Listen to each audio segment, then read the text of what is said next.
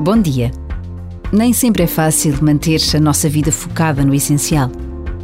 Mas há sempre aquele momento em que nos colocamos perante a urgência de perceber o que é fundamental nas nossas vidas.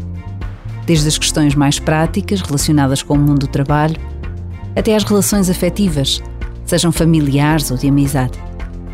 Desde aquilo que pode parecer uma banalidade, o que decido comprar, até à forma como vou ocupar o próximo fim de semana. Por vezes, basta a pausa de um minuto para fazermos a pergunta cuja resposta pode fazer toda a diferença no meu dia. O que é que no dia de hoje é essencial para mim?